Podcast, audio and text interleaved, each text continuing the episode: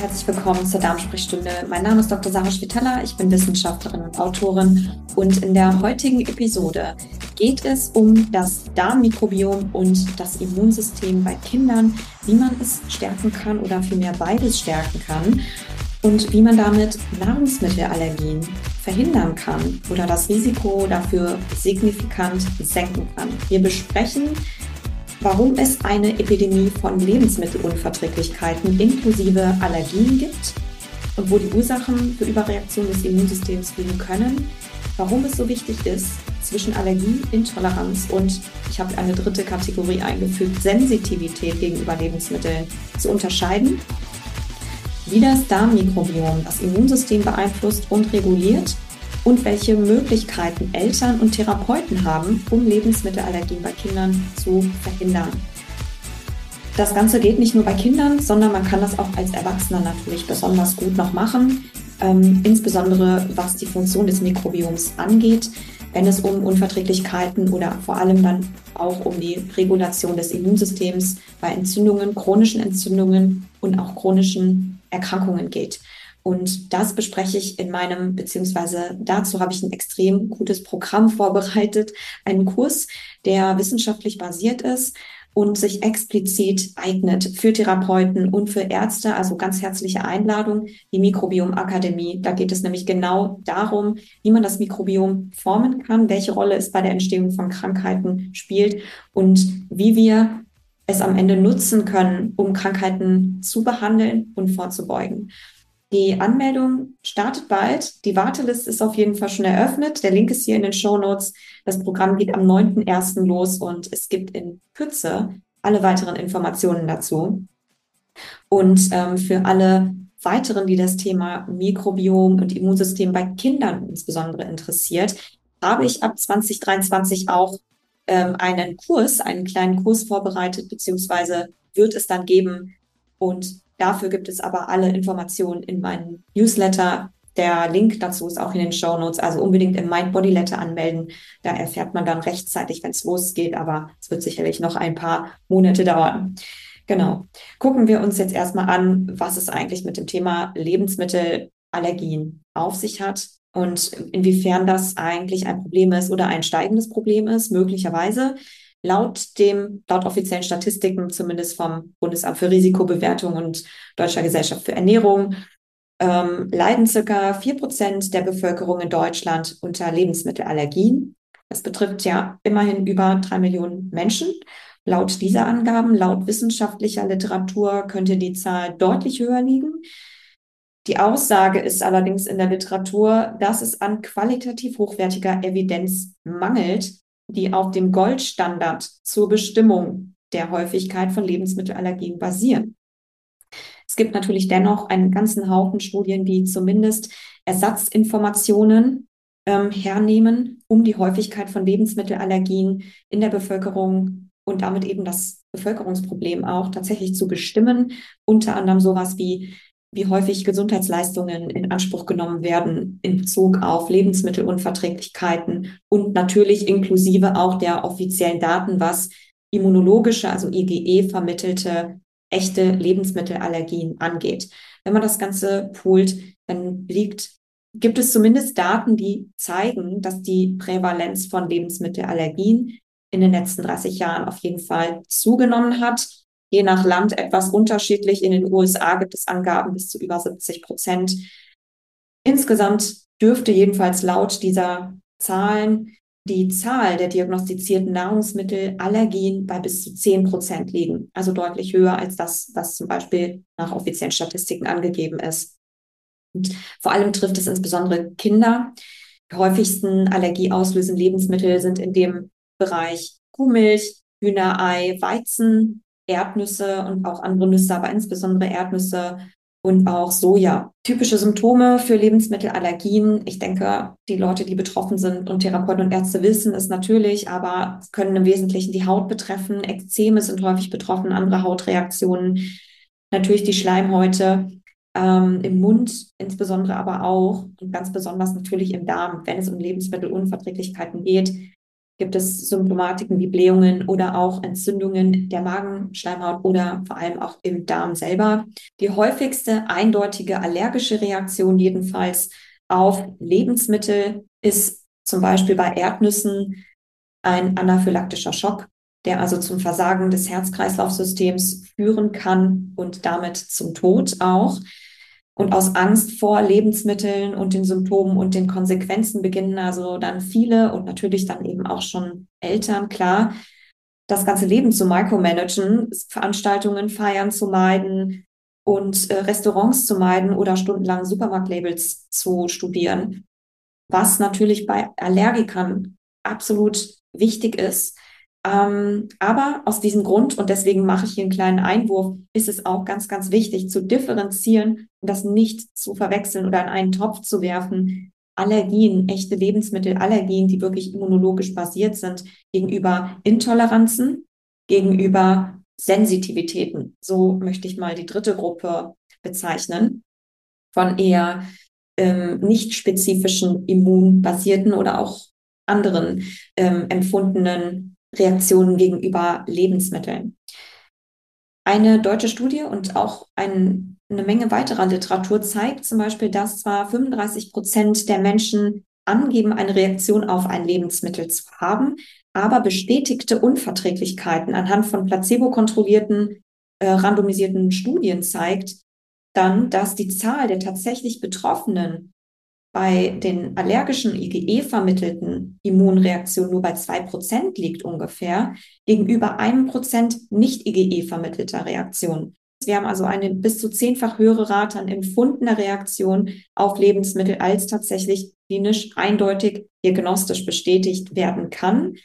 Das kann man jetzt erstmal so stehen lassen. Ich gehe hier nicht auf Intoleranzen, die meist, also die klassischen Intoleranzen, die meistens ähm, unter anderem enzymbasiert sind, wie bei einer Laktoseintoleranz zum Beispiel, ähm, aber auch nicht auf die Sensitivitäten ein. Aber es ist ganz, ganz wichtig, das hier eben zu unterscheiden an dieser Stelle oder in einer Diagnostik ist abzuklären, ob Allergie oder nicht vorliegt. Und zwar aus dem Grund, dass man natürlich einerseits die Gruppe der tatsächlichen Allergiker schützen muss vor selbst ganz kleinen Spuren, die mit verheerenden gesundheitlichen Folgen und Tod enden können, aber andererseits natürlich auch die große Gruppe von Menschen vor unbegründeten Verzicht auf bestimmte Lebensmittel und oder gar ganze Lebensmittelgruppen aus Angst davor, ähm, eine Reaktion zu erfahren, äh, zu schützen, was eben nicht nur Lebensqualitätseinschränkungen mit sich trägt, die unnötig sein können und oft sind, sondern eben auch natürlich das Risiko für Nährstoffmängel deutlich erhöht. Also insofern ist es ganz wichtig, eine gute Diagnostik hier an der Stelle auf jeden Fall zu machen, weil der Unterschied ist natürlich bei einer IgE-vermittelten und nahrungsmittelallergischen Reaktion ist es wichtig, jegliche Spuren auch von diesen Lebensmitteln und Allergenen zu vermeiden, während es ganz oft das ist etwas pauschal gesagt, aber ganz oft bei Menschen mit Intoleranzen oder Sensitivitäten in der Regel der Fall ist, dass sie kleine Mengen doch vertragen können oder man sich da auf jeden Fall hin trainieren kann, ähm, kleine Mengen zu vertragen. Disclaimer, auf jeden Fall natürlich immer individuell vorgehen nach eigenem Ermessen, beziehungsweise auch in Absprache mit dem Arzt, das ist ganz klar. Auf jeden Fall einer der wesentlichen Schlüssel, um den ersten Schritt zur Behandlung bei Allergien aber auch den meisten anderen nicht IgE vermittelten Unverträglichkeiten zu gehen und natürlich der Prävention ist das Darmmikrobiom und das Immunsystem zu stärken. In Anführungszeichen. Und das Ganze schon bei Kindern. Warum? Weil das Mikrobiom eine wesentliche Rolle für die Prägung des Immunsystems spielt. Beides ist veränderbar, beeinflussbar und zwar durch uns selbst. Der Fakt ist, dass die Mikrobiota nicht vererbt wird, beziehungsweise nur zu drei bis acht Prozent je nach Studie vererbt ist. Und das heißt also über 90 Prozent durch Umweltfaktoren geprägt wird. Im Wesentlichen durch die Ernährung, aber auch durch andere Faktoren. Was aber am Ende bedeutet, und das äh, spielt auch, das Immunsystem spielt ja auch eine große Rolle, was aber am Ende bedeutet, dass wir es selbst formen können. Wir haben also Einfluss darauf. Vor allem in den ersten drei Lebensjahren können wir das Immunsystem und das, äh, die Darmmikrobiota besonders gut formen. Die direkte und indirekte Interaktion zwischen Darmmikrobiota und den Immunzellen reguliert und trainiert nämlich die Immunzellen und damit die Reaktion des Immunsystems. Man hat herausgefunden, dass Darmmikrobiota regulatorische T-Zellen äh, stimulieren und die Darmbarriere-Funktion stärken und so allergische Überreaktionen auf Lebensmittel verhindert werden können. In einer Studie mit über 200 Kindern oder fast 230 Kindern mit einer Milchallergie zum Beispiel vom Säuglingsalter an bis zum acht Jahre, bis zum Alter von acht Jahren wurden die beobachtet. Dort haben die Wissenschaftler herausgefunden, dass in Stuhlproben von drei bis sechsmonatigen Säuglingen zum Beispiel eine andere Darmmikrobiota mit einer anderen Funktion oder die, denen eben diese Funktion von IL Interleukin 22 fehlte, der Stimulation der regulatorischen T-Zellen, eben anders war als bei den Kindern, die ähm, auch nach dem Alter von acht Jahren noch allergisch reagierten. Diesen Unterschied haben die Wissenschaftler allerdings nicht gesehen bei Kindern, die älter als sechs Monate alt waren, woraus sie geschlussfolgert haben, dass die Darmmikrobiota insbesondere im Alter zwischen oder bis zu sechs Monaten einen deutlichen oder einen deutlichen Effekt auf das Immunsystem hat.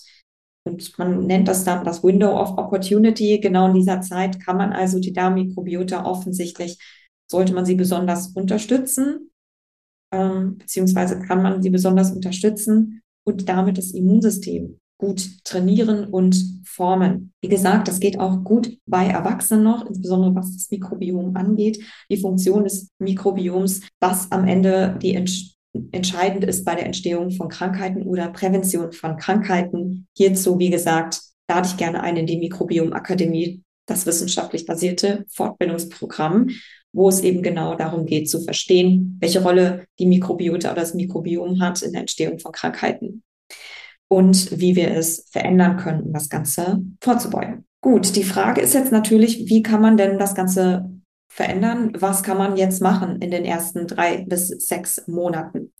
Dazu habe ich eine Studie äh, ausgegraben, beziehungsweise es gibt eine neue Studie aus diesem Jahr, die eine Art orale Immuntherapie bei kleinen Kindern, bei Säuglingen gestartet hat. Es mit über 2000 oder fast 2500 Kindern, die herausgefunden hat, dass das Risiko, eine Lebensmittelallergie im Alter von drei Jahren oder bis zum Alter von drei Jahren zu entwickeln, deutlich verringert werden konnte, wenn Kinder ab dem dritten Monat regelmäßig schon kleine Portionen von gewissen Allergenen Lebensmittelallergen zu sich genommen haben. Sowas wie Erdnuss oder ein bisschen, also Erdnussbutter oder ein bisschen Weizenporridge. Es zeigt sich, dass am Ende nach diesem Zeitraum, also nach dem Alter von drei Jahren, nur ungefähr ein Prozent der Kinder tatsächlich eine Allergie entwickelt haben, die ähm, einer Lebensmittelintervention, also die quasi mit den Allergenen getriggert wurden, im Vergleich zu vier Prozent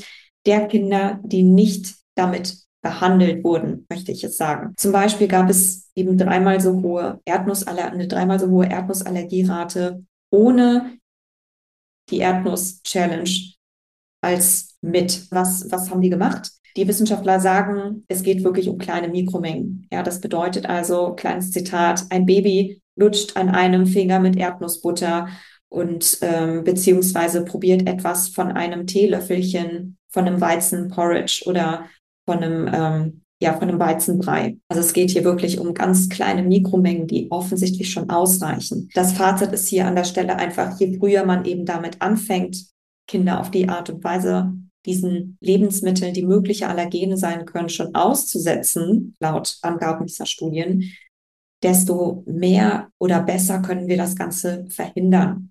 Es war auch unabhängig davon, ob die Kinder äh, mit der Brust gefüttert wurden ähm, weil 90 Prozent in allen Gruppen mit Brust gefüttert wurden. Es gab auf jeden Fall keine Reaktionen oder keine Nebenwirkungen von der ganzen Intervention, weswegen sie auch als sicher eingestuft wurde. Und das Fazit ist eben hier, dass je frühzeitiger und regelmäßiger man diese allergenen Lebensmittel einführt, im Gegensatz zu einer späteren Einführung oder gar Vermeidung das Risiko von Lebensmittelallergien deutlich verringert werden kann. Welche Möglichkeiten gibt es noch, um das Immunsystem zu stärken, indem wir uns vor allem auch noch auf die Mikrobiota speziell oder noch speziell auf die Mikrobiota konzentrieren. Äh, der erste Punkt ist mal Antibiotika. Es ist so, dass zumindest in den USA im Alter von zwei Jahren Kinder viele Kinder, die meisten Kinder im Alter von zwei Jahren schon zwei bis drei ähm, Antibiotika-Behandlungen teilweise hinter sich haben und ähm, dies zumindest in Zusammenhang steht mit einer deutlich erhöhten Entwicklung von Allergien, nicht notwendigerweise Lebensmittelallergien, aber zumindest von Asthma.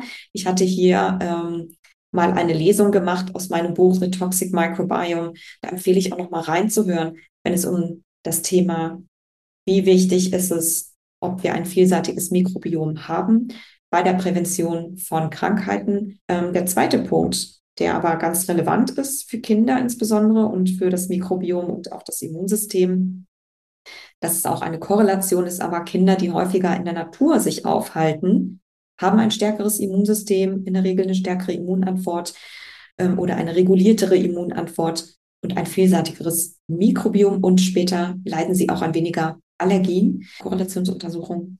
Aber im Jahr 2020 gab es auch eine Interventionsstudie mit Kita-Kindern, die gezeigt hat, dass Kinder, die in einer Naturumgebung in die Kita gegangen sind und sich regelmäßig draußen aufgehalten haben, im Vergleich zu Kindern, die in der Stadt in einer Kita waren und auch häufig rausgingen, trotzdem ein vielseitigeres Mikrobiom etablieren konnten, schon nach einem Monat und eine verbesserte regulatorische Immunantwort entwickelt haben. Das sind auf jeden Fall jetzt alles Punkte, die man schon mal angehen kann. Was die tatsächliche Wirksamkeit oder Evidenz von anderen Maßnahmen, wie zum Beispiel mit der Brust ähm, füttern, im Gegensatz zu Flasche ähm, beziehungsweise Probiotika, Geburtswege und so weiter angeht. Das würde, darauf verweise ich gerne auf meinen Kurs zum Thema Darmmikrobiom bei Kindern und Immunsystem. Wie gesagt, hier unbedingt im Newsletter anmelden, im Mindbody-Letter. Im Grunde können wir zusammenfassen, dass die Funktion des, die Funktion des Immunsystems so maßgeblich über die Funktion des Mikrobioms gegeben wird und zwar eben auch schon von ganz klein an oder ganz besonders von ganz klein an und dass wir das Immunsystem stärken können, indem wir das Mikrobiom auch positiv beeinflussen und uns so am Ende vor Krankheiten schützen können. Vor chronischen Krankheiten im Erwachsenenalter, aber natürlich auch schon vor Allergien, die insbesondere Kinder auch betrifft. Wie gesagt, hier nochmal der Hinweis zur Mikrobiomakademie, wo es genau darum geht, zu verstehen, wie das Mikrobiom in Krankheiten funktioniert und vor allem, wie wir es formen und beeinflussen können um das Ganze vorzubeugen oder eben auch Darmerkrankungen, zum Beispiel Verdauungsstörungen zu behandeln. Den lade ich ein in die Mikrobiom Akademie. Warteliste, der Link ist hier in den Show Notes. Tragt mich da einfach ein. Und ja, ich hoffe, es waren hier ein paar Erkenntnisse dabei. Freue ich mich, den einen oder anderen in meinem Kurs zu sehen. Und ich wünsche jetzt erstmal ein wunderschönes Wochenende, eine ganz tolle Adventszeit erstmal bis dahin. Wir hören und sehen uns bald wieder.